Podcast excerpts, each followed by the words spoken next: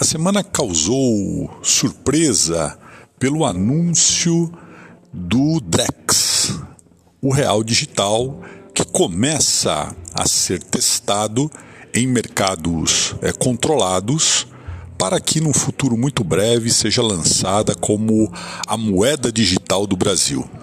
É muito importante pensarmos em como está estruturada esta evolução no que tange a os meios de pagamento no Brasil. Vamos nos lembrar que a moeda ela cumpre três funções para ser considerada saudável. Ela deve ser meio de troca, ou seja, ela deve ser utilizada para que as transações sejam efetivadas.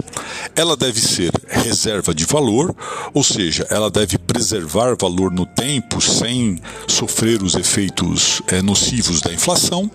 E ela deve ser unidade de conta, ou seja, os preços devem ser expressos na moeda para que, entre outras coisas, né, os contratos possam ser assinados e as transações possam ser concluídas.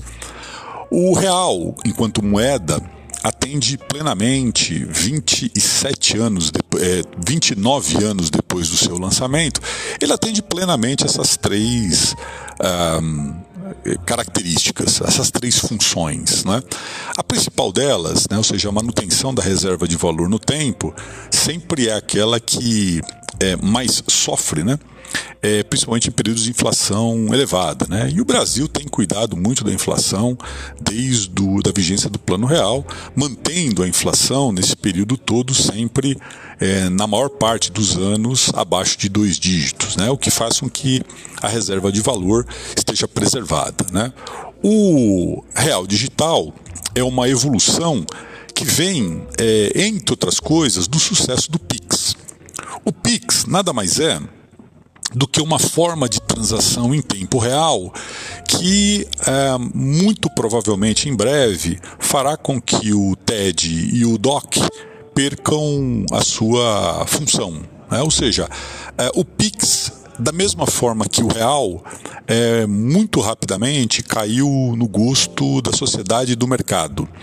E, é, sendo uma evolução tecnológica muito palpável, ele naturalmente pede que o papel moeda, que hoje ainda é a forma é, uma das formas né, de se realizar transações no nosso país, com o passar do tempo, passa a ser substituído por uma moeda digital. Como essa moeda digital funcionará? Embora o Banco Central ainda não tenha dado detalhes é, maiores, né, tanto do ponto de vista de contrato quanto do ponto de vista de operação, mas o importante é nós sabermos que a carteira física, como nós temos hoje, tende a desaparecer. Nós teremos uma carteira digital e esta carteira digital será garantida pelo Banco Central. Ou seja, mais ou menos como funcionam hoje os criptoativos. A grande diferença do criptoativo para uma moeda digital, no caso o Drex, né? o Drex apenas como característica é, é digital real, né? ou seja, é uma forma é bastante fácil né, de se pronunciar a abreviação da nossa moeda digital. Né? Então, muito provavelmente, o nome de batismo deve ser Drex exatamente pela facilidade que o mercado e a sociedade terá para é, conseguir memorizar o nome da nova moeda. Então, nós teremos um aplicativo, esse aplicativo vai exatamente possibilitar que nós tenhamos a substituição de uma maneira muito mais é, é, tecnológica, muito mais segura é, e principalmente muito mais barata da manutenção do nosso recurso. Né? Então, qual é a diferença básica do Drex do Pix?